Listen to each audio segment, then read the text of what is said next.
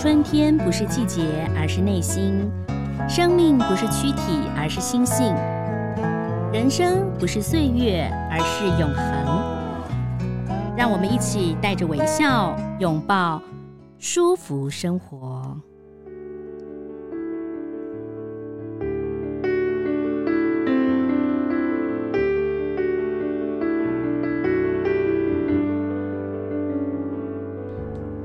收听今天的舒服生活。二零二三年呢，这个一开始啊，我们要介绍一些好书，同时我们要介绍一些很特别的人物。为什么这么说呢？因为有些朋友呢，可能以前呢、可能五年级、四年级、三年级的同学啊。他做一个工作，就是做到呃这个退休。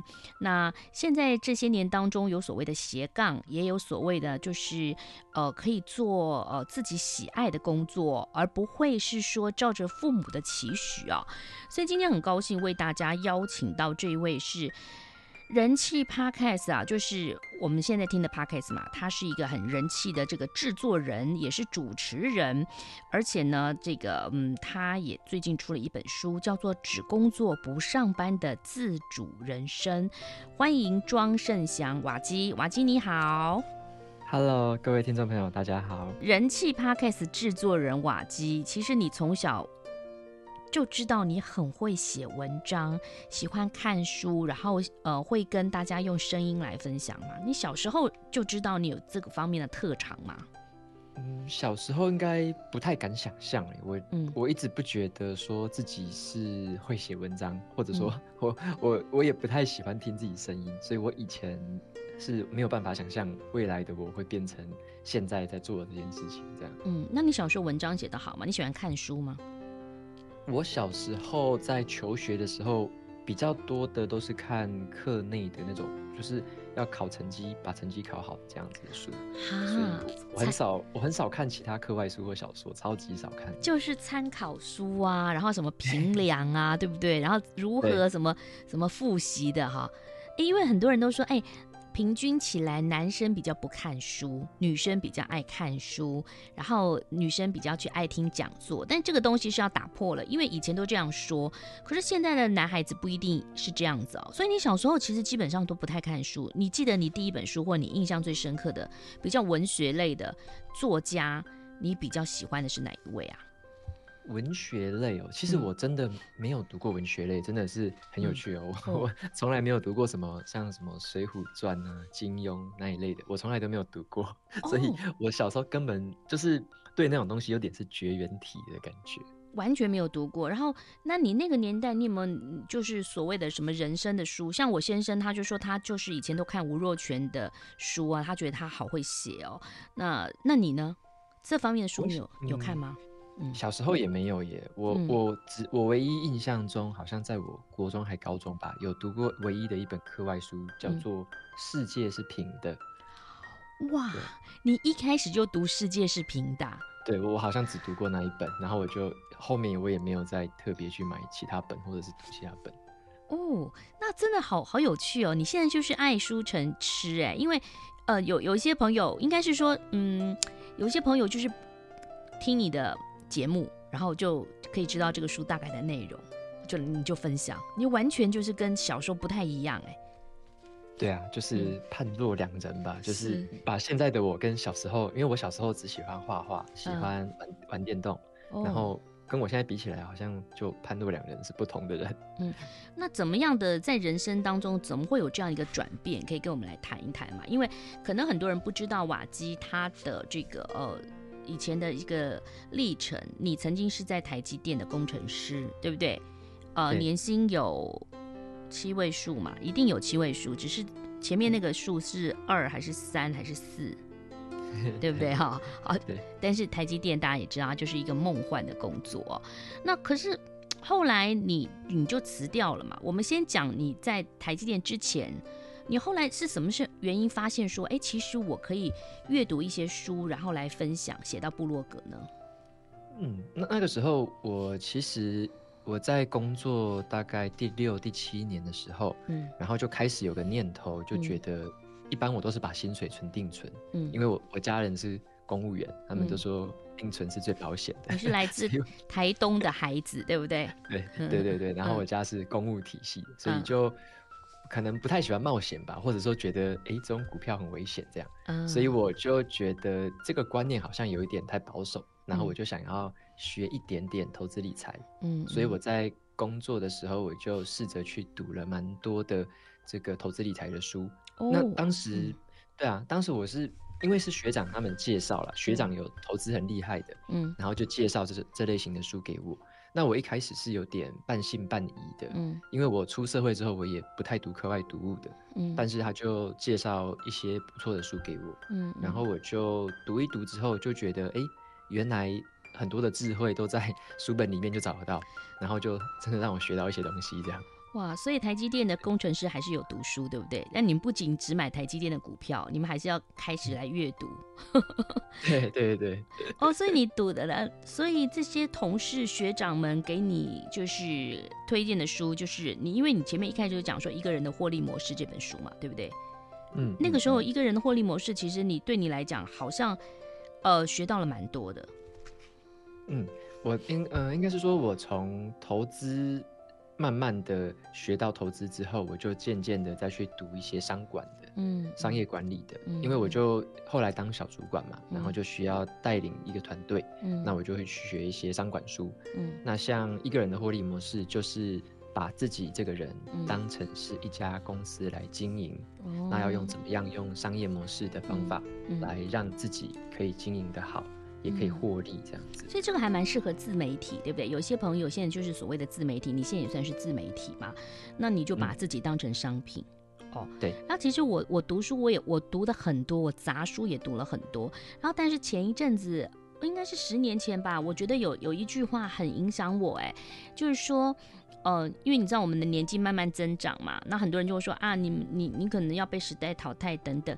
但我觉得那本书的作者就讲说，其实就算你是一个中古车，你也可以变成是一个老车，或者是说真的就是老车，或者是一个价值不菲的古董车。所以我都尽力的尽力的来维持自己会变成一个有年纪、有年龄的古董车。嗯，这这是我对我自己的自我的期许，就是我在书上有读到的。但其实你知道，一个人的获利模式这当中，其实它不仅只是获利而已，它最主要就是说，让你要了解自己。它其实有点，是不是有点偏心理的书啊？就是你你要了解自己，你才能够知道这个世界怎么运作，你自己要怎么运作嘛。嗯，我觉得这本书它的角度蛮特别的，嗯，就像刚刚你有说到的，它其实第一个步骤是要我们先了解自己，就是认识自己，嗯，我们先认识了自己，什么事情是我们很擅长的，什么是我们喜欢的，嗯，什么事情会让我们感到活力充沛的，嗯，我们从认识自己的角度出发，嗯，然后才从这个当一个出发点去试着去设计，或者说去。想想看，在现在的工作当中，有哪些事情是可以让我们去发挥刚刚那一些自己真正喜欢的这些事？嗯嗯。但是从认识自己，可能很多人第一步就卡关了，就有人不认识自己。嗯、你知道，永远你都是别人看你跟你看你自己是不一样的。瓦基，你认识自己吗？像我，我觉得我都是慢慢才了解自己，因为。每个人的想象都会把自己想的可能很美好，一般人啦哈，那有的人就超级自卑，其实他没有那么不好，然后自己都想要去做自己从来不擅长的事，有的人就是不断的要想要去做自己不擅长的事，他觉得擅长的事他没有想做，所以要了解自己，我觉得不是那么容易。那在呃，像是在这本书里面，我我一开始也是抱一个。就是打一个问号了，就觉得说，哎、怎么第一个部分就要我认识自己？对。然后我曾我曾经也觉得，哎、欸，很困惑啊。嗯，对。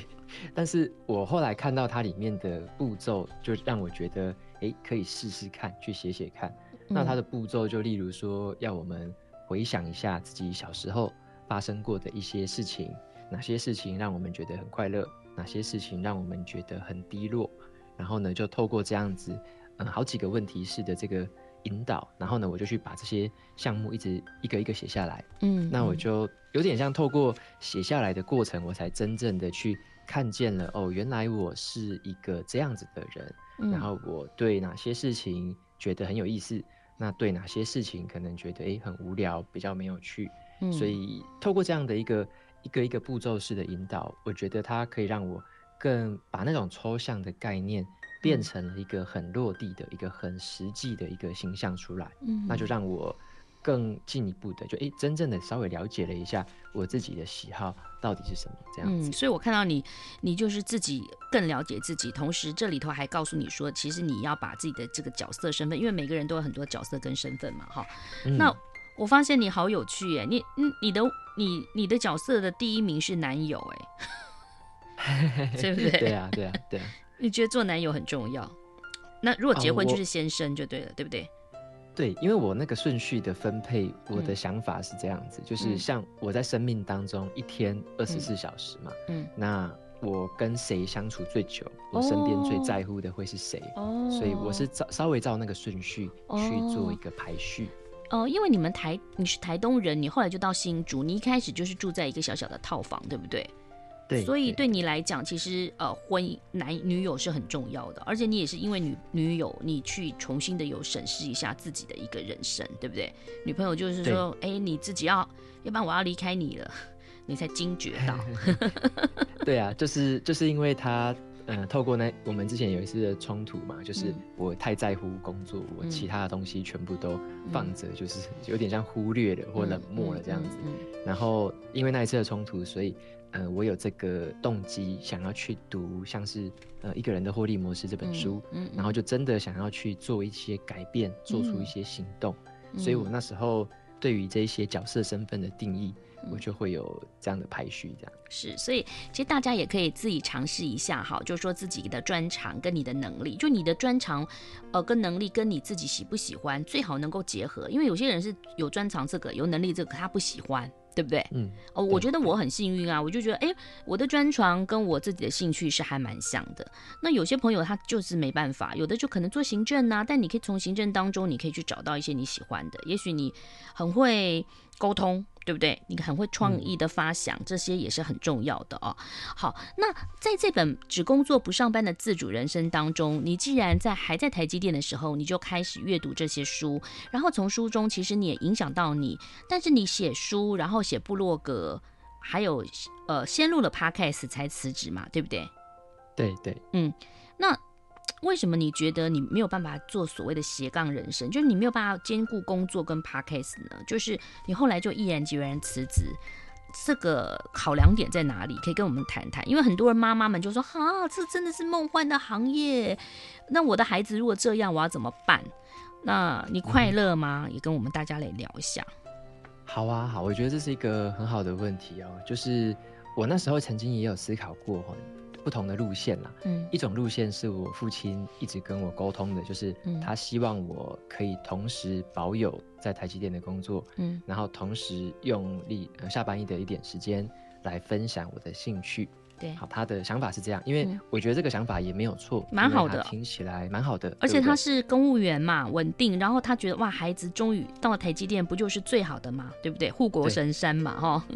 没错，没错，没错，没错。嗯，所以他一开始的给我的建议是这样子。嗯，那对我自己而言的话，其实我的看法或我的想法就开始有了一些调整。嗯，因为我会发现说，我可以同时兼顾这样的生活，可是会非常的累。嗯，像我之前的做法，像我在一开始斜杠的前两年，嗯，我的做法是。我把下班之后所有的时间到睡觉前，嗯，嗯，还有我把假日所有的时间，嗯，我几乎都是全部投入在这个写部落格跟录 Podcast 这件事情上。哇，那女朋友又要生气喽？嗯。嗯哦，没有，因为因为我有先跟他讲，我这个规划就是一个短期冲刺的一个计划。哦、嗯，对我自己有先想好，说我想要一点点的这个短期冲刺，很密集的努力，嗯，然后先建立一个初步成果。嗯，所以说他了解了我的一些安排，所以他也很支持我。嗯，然后也在他就是在旁边看小说啊，嗯、做自己的事，然后就支持我当时做我在做斜杠的事情这样子。嗯嗯，所以我在后来在做这个。途中，我就会渐渐的发现，说我有没有办法，接下来十年、二十年，我都同时兼顾工作跟斜杠呢？嗯，我发现不太可能，因为在工作上的这个呃调度啊，或者说一些安排，嗯，这个不是我完全能决定的。嗯，像我们接下来还有一些新的厂区嘛，嗯，甚至到国外的厂区，对，那这些的调度其实不一定是我完全可以决定，甚至是我如果要对公司更有价值，嗯，我可能就要再接受更新的挑战。哦，然后要训练，嗯，对不对？那那当然，你说做这个斜杠，因为你说只工作不上班的自主人生，这是你的这本书，你有衡量过？因为你既然是理工人，你很会规划哈。哦，你虽然是学机械的嘛，对不对哈？不是学那个，你不是写程式嘛哈？啊，我也有写程式，我也会。哦，你现在也会写，现也也一直都会写程式哈。那嗯，其实我我对那个真的你知道完全不熟了哈。有时候我看那个程式语言，我都只能复制，然后改几个字，然后把自己的那个。你知道，像维基百科那些，就是他们会有一些城市语言，嗯，然后我们是真的不会写，我们都是拜托别人，然后改一些内容。好，回到你，就 是，那你既然这么呃比较以理工人，你又会做那种表格等等，你有算过，就是呃收入跟支出，或者是说你你你起码会做个五年十年嘛？你怎么算的？因为这也给很多听众朋友说，他哎我要自主哈，自主我不要上班。很多人都自主不要上班，可能五十岁以后嘛。那你是年轻人，你你怎么你怎么来规划的？OK，我的我觉得这个问题它很实际哈，就是说我们怎么在像是财务上面，我觉得是一个很重要的考量。嗯，那我自己的规划方式是这样子。因为我在工作期间，我就已经有先学投资理财，嗯，所以我就用一些被动型的投资，像是 ETF，嗯，这一这一类型的投资，嗯，我先一直累积我自己的资产，嗯，然后呢，我在，但是现在也不好啊。如果 ETF 的话，嗯，如果以今年来讲，它可能，嗯。也不见得有到五趴，但你长期是有啦，哈，对不对？哦，长期是超过。那因为我都是看很长啊，嗯、我都是看十、二十年、三十年的这个期间。就是巴菲特的爷爷怎么做，你就怎么做就对了。对对对，就是把那一套道理就放在心中，也实行了好几年，发现哎、欸，这个真的是很有道理的一件事。嗯嗯，对，所以这个是第一个，我认为这个叫做最基本的基本盘啦、嗯，有底气。其实有钱就有底气啦，对，对不对？对对，能够生活这样子。嗯嗯，对。然后第二个关键点是在于说，我在做斜杠的这件事情的时候，嗯，呃，它渐渐的就已经带给我一些额外的收入。嗯，例如例如说有一些呃业配的合作案，嗯，例如说我会跟人家合作开线上课程，嗯，或者是后来我可能要写书啊，做一些产品出来，嗯，那在这个过程中，其实我会发现它的收入的一个幅度。已经可以很很好的支撑我平常的日常支出，嗯，所以就是我，而而且我是在还没有公布我是台积电之前，嗯，我就已经有达到这样子收入的水准，就是一个、嗯、一个很可以支撑我收入的一个这个模式了。好，那我所以我就会有信心。就是我们问的深入一点，那你不一定要回答太仔细，就是说，好啊，当然现在收入是没是可以跟台积电的年收相比吗？还没有，对不对？嗯、如果说是以投资，之前已经超过了哦，已经超过。那以投资呢？就是说你是有加入你的投资 ETF，还是说就是你做？没有哦，没有。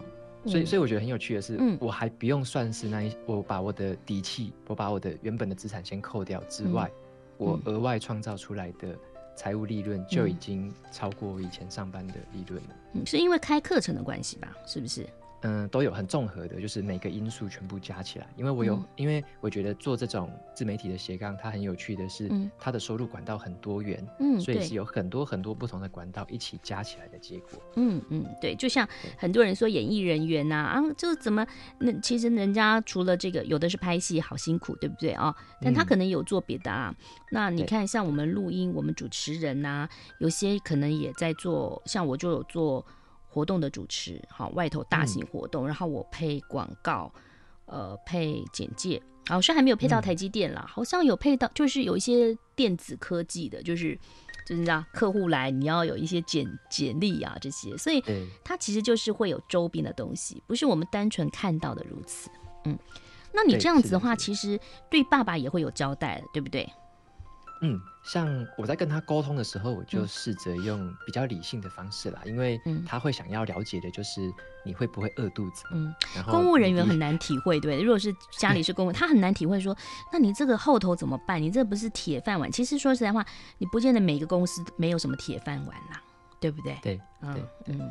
所以像他跟我的沟通方式，就是说他会很在乎说我的规划跟我实际执行出来的成果是不是有有达到这种最基本的标准。例如说，就会很很直接的来看说，你的收入是不是跟之前还在台积电的时候是一样呢，还是说是更少呢？嗯，那其实对我来说。除了达到一样之外，那只是一个基本门槛。嗯，我看的也会是更长远之后的成长性，跟之后更长远的报酬。是，所以对我来说，我反而比较客观的去判断。我认为，呃，做出这样的决定，它只是一个跑道的切换。对，那我看的会是更长远之后一年、两年、三年之后累积起来的那个成果。我认为那个是我更向往，而且它也。有可能很有可能会发生的事情，这样。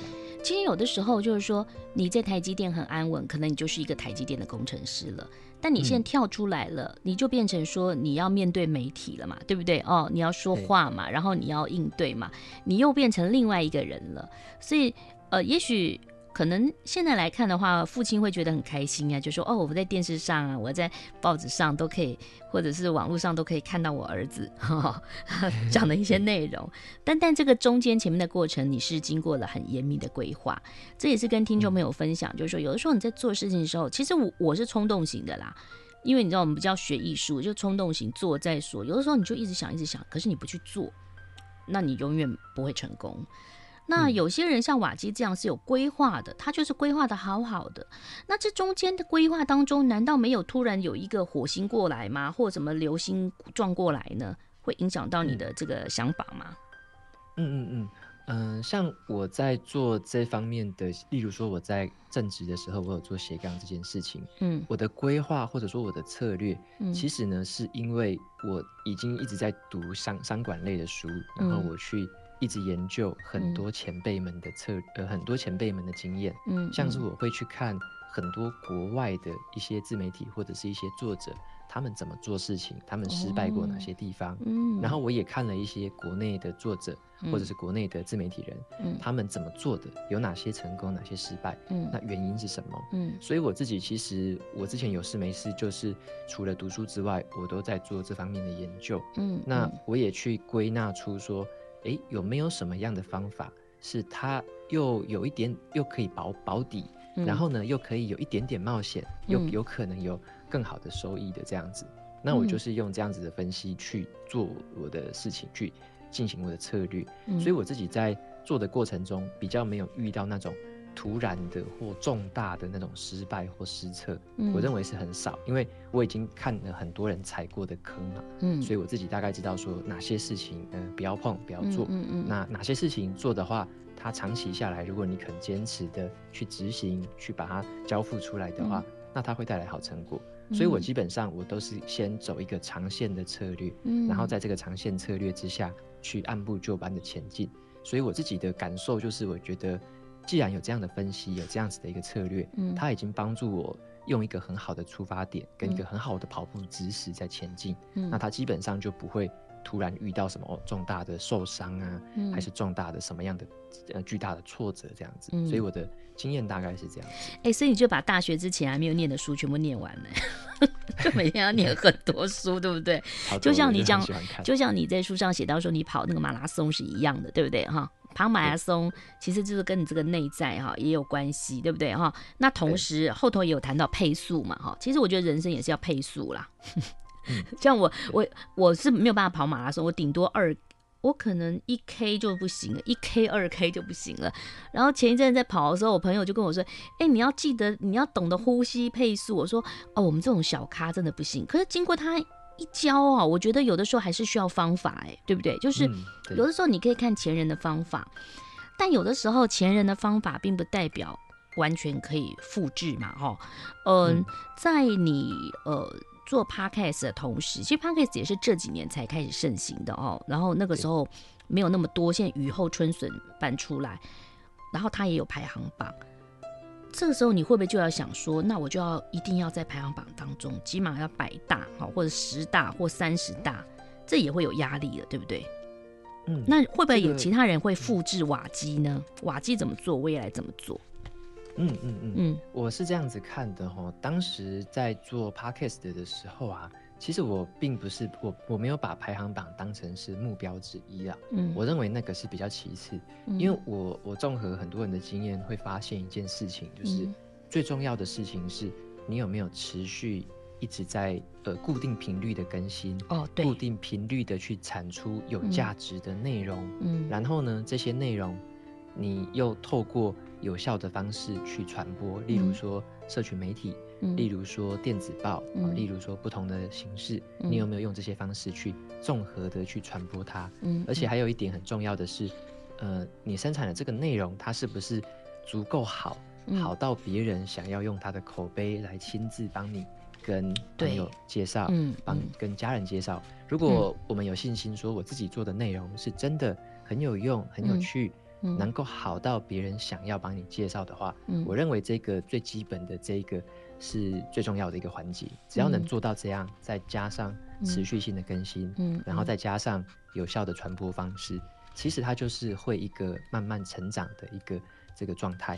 那你速度的快或慢，就是看大家注意到的程度。是，那你觉得，你就说你的部落格啊，就说你写的文字的东西，跟用听的的人分众，呃，等于听众分是不一样的，还是相同的呢？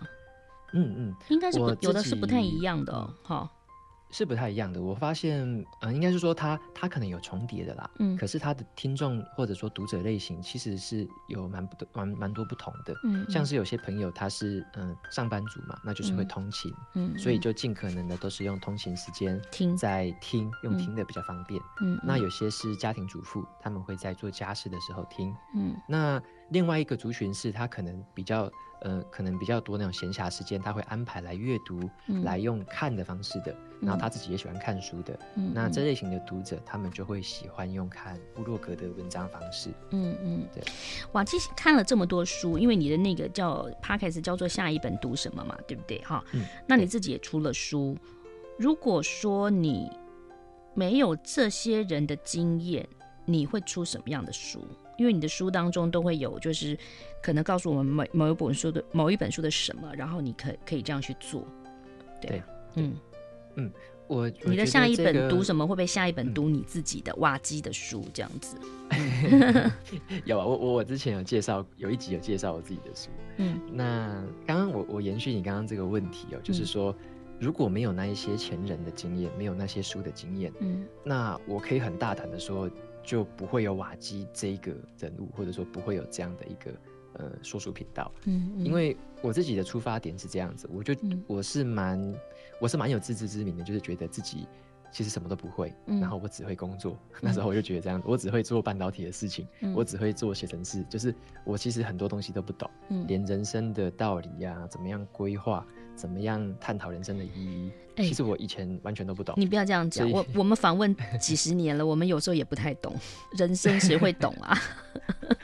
嗯、呃，我我有点像是就尽可能的先踏出一小步一小步，嗯、然后我就是透过每一本书的阅读之后，嗯，我去思考，然后去试着用一些书中的建议采取一些行动，嗯，所以我有点像是把每一本书当成一个小积木，嗯，然后。在呃，一直拼凑出一个新的瓦基的这个样貌，嗯，所以我有点像是呃，借由我做这个自媒体这件事情，来创造出一个新的自我，把每本书当成小积木，一直拼出一个新的瓦基。嗯，对。其实我觉得很棒啦，因为每个人都是从前人的经验嘛，我们在念书的时候不也都是别人的经验吗？如果你能够把别人很好的经验或别人很好的一些成就内化成自己的，其实就是自己的了嘛，对不对？哦，就像我们听到好多好好听的流行歌曲，然后你都觉得好像都在讲自己的故事，因为其实人家畅销畅销歌曲就是这样，总觉得说他就在讲我，他了解我哦。所以呢，今天介绍这本《只工作不上班的自主人生》，也许很多听众朋友会想蠢蠢欲动哈，因为也希望能够有自主人生，但是第一步很重要，就是你要了解自己的个性跟你想要做的事情。不要贸然的，因为瓦基也就是筹备了很久，然后先先在自己公司上班了很久，慢慢的才转职啊。不过，呃，我觉得这也是一个很好的一个趋势啦。毕竟你的第一本书叫做《世界是平的》哦。对，就像现在一样，你看，因为疫情的关系，很多跨国企业，很多人在家上班，甚至嗯，我们很多同事的先生，他们已经都没有办公室了。多元的方式哈，都在现在这个社会，我们还是要抓住社会的脉动哈，才能够永远的进步。也谢谢瓦基，谢谢，非常谢谢赵婷，好，谢谢听众朋友，谢谢，拜拜，拜拜。